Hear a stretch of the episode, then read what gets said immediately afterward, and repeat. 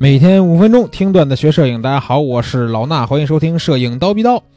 之前呢，有些同学跟我说，老师，我想去影楼上班，是不是能学到很多东西啊？我觉得是可以的啊，锻炼一些拍摄技巧，对吧？现场出片、客户沟通能力、修片啊什么的都有有所锻炼。但是呢，我想告诉大家的是，在选择影楼的时候呢，也要有一定自己的这个判断。为什么呢？因为影楼呀，它这个行业水还是比较深的。你如果选择不好啊，别说学东西了啊，干个一年半年能把你自己气死。那我呢，就这个之前电话采访了一个在影楼打拼了好几年的摄影师朋友啊，叫什么名儿？张 few 啊，这个名儿呢，可能你也没怎么听说过，但是这个朋友确实是在影楼摸爬滚打很多年，到现在也应该是自己去做这种影楼了啊。他呢，当时在这个电话里边啊，就给我讲了很多影楼里边这种潜规则。啊，当时我们这个电话的录音呢，内容很多，但是呢，今天咱们先听一听什么呀？关于影楼啊，在这个拖欠工资以及拍摄器材这种小套路方面的一些行业内幕，这个东西你可能在别的地方真的听不着啊。今天这期节目你你是赚到了，但是呢，也要提醒大家一下，这是毕竟是我在远程电话录音，我们俩的这个沟通呢，可能会有那么一秒半秒的延迟，然后它的音质呢也会有点问题，但是呢，说的话大家绝对是能听清的，好吧？下面咱们就听听这个张老师在这个影楼里边摸爬滚打时候这个搞到的这些行业内幕。基本上这几年这两三年，我接触了很多，看到很多店，基本上而且新闻网络上经常报道，就是很多老板都在呃拆东墙补西墙，表面上看这个店运营，但实际上内部已经是乱得一团糟，而且是拖欠工资是正是家常便饭的。基本上除非是非常非常正规完善的公司，就没有哪家店不拖欠工资的。我待了四五家，基本上是月月拖月月拖。啊，我我印象当中我。最清楚的一次，我拖了整整七个月，后来是实在没办法了，拖了七个月才发工资是吗？对对对对，而且他发不是一次发完，因为你离职了嘛，你就会想办法去拿回你原先的工资，他就会呃就是呃比如说呃七七月份去追一月份、二月份的工资，就慢慢一点点拿回来，就是非常非常那个民工讨薪的感觉，太太辛苦了，简直太辛苦了。对对，而且在。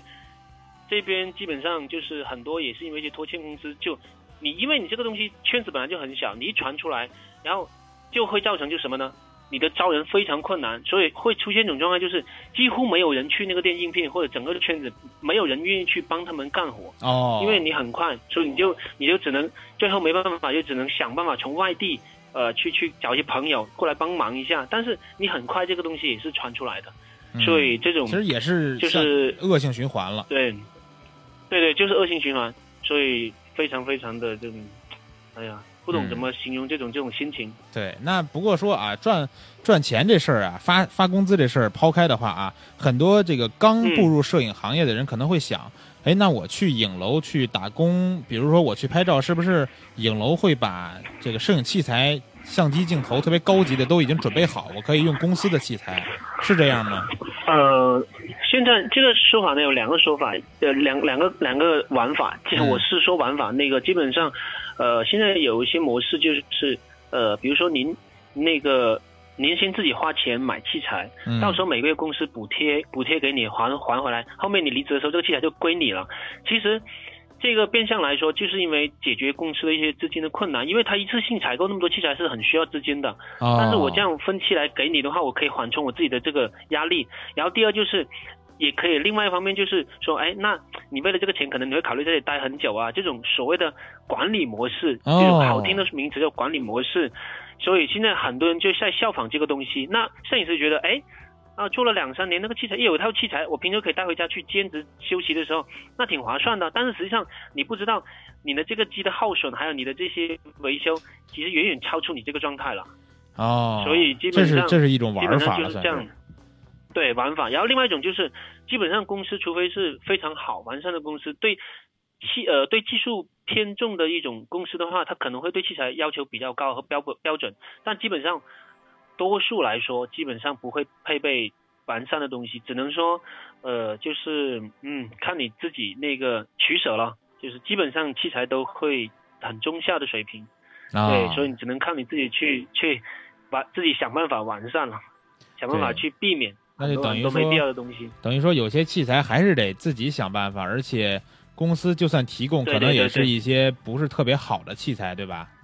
对对对对对对对对对，基本上就会这样子，除非这个公司是一开始就很偏重技术部门，因为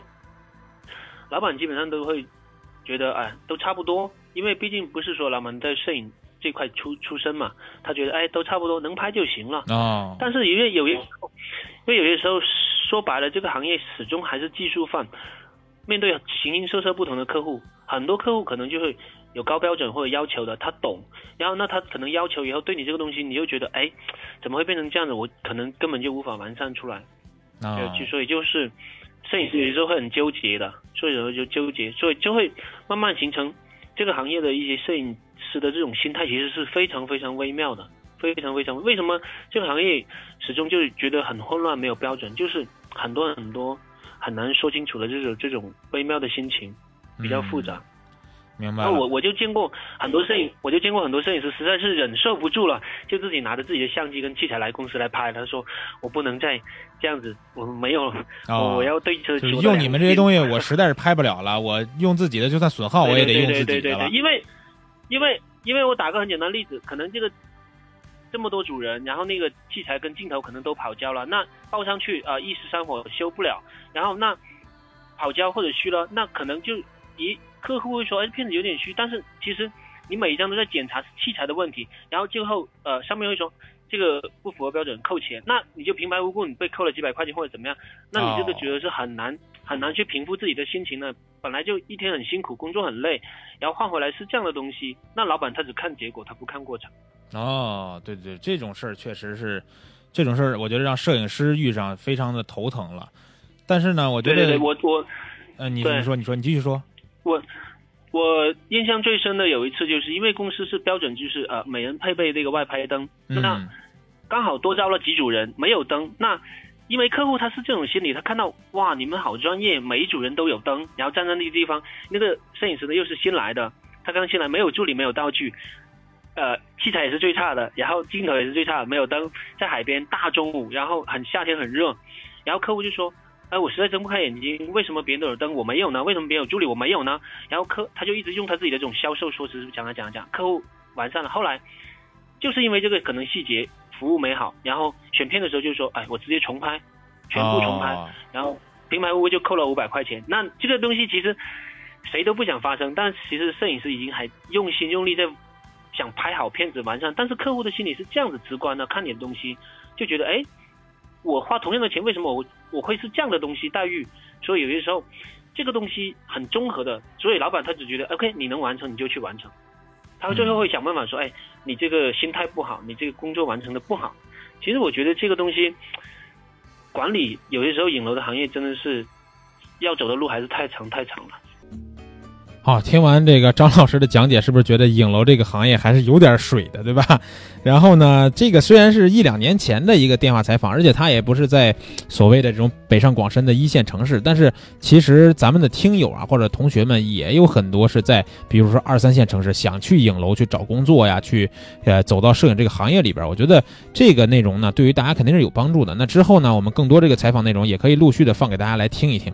好吧，然后最后再提醒大家一下，原来是这个二二百九十九块钱的一套人像摄影课程啊，我讲个我讲的这个课程呢，现在是可以免费领取了。然后呢，这个课程四节系列课程讲了二十多种人像拍摄的场景，最后一节课还赠送大家三千张人像百姿的这个参考素材，是课代表赠送的啊。然后呢，想得到的话，去蜂鸟微课堂的微信号里边回复十九这俩数字就可以领取了，按操作就可以领取这套课，明白吧？回复十九。好了，咱们今天这节课呢就先讲到这儿啊，不是今天这节课，今天这期节目呢咱们就先先说到这儿啊，咱们这个。下周会有更多的这个别的节目，包括别的这个公开课，去带给大家。关注我们课代表的这个微信号里边的朋友圈就可以了。咱们下周见。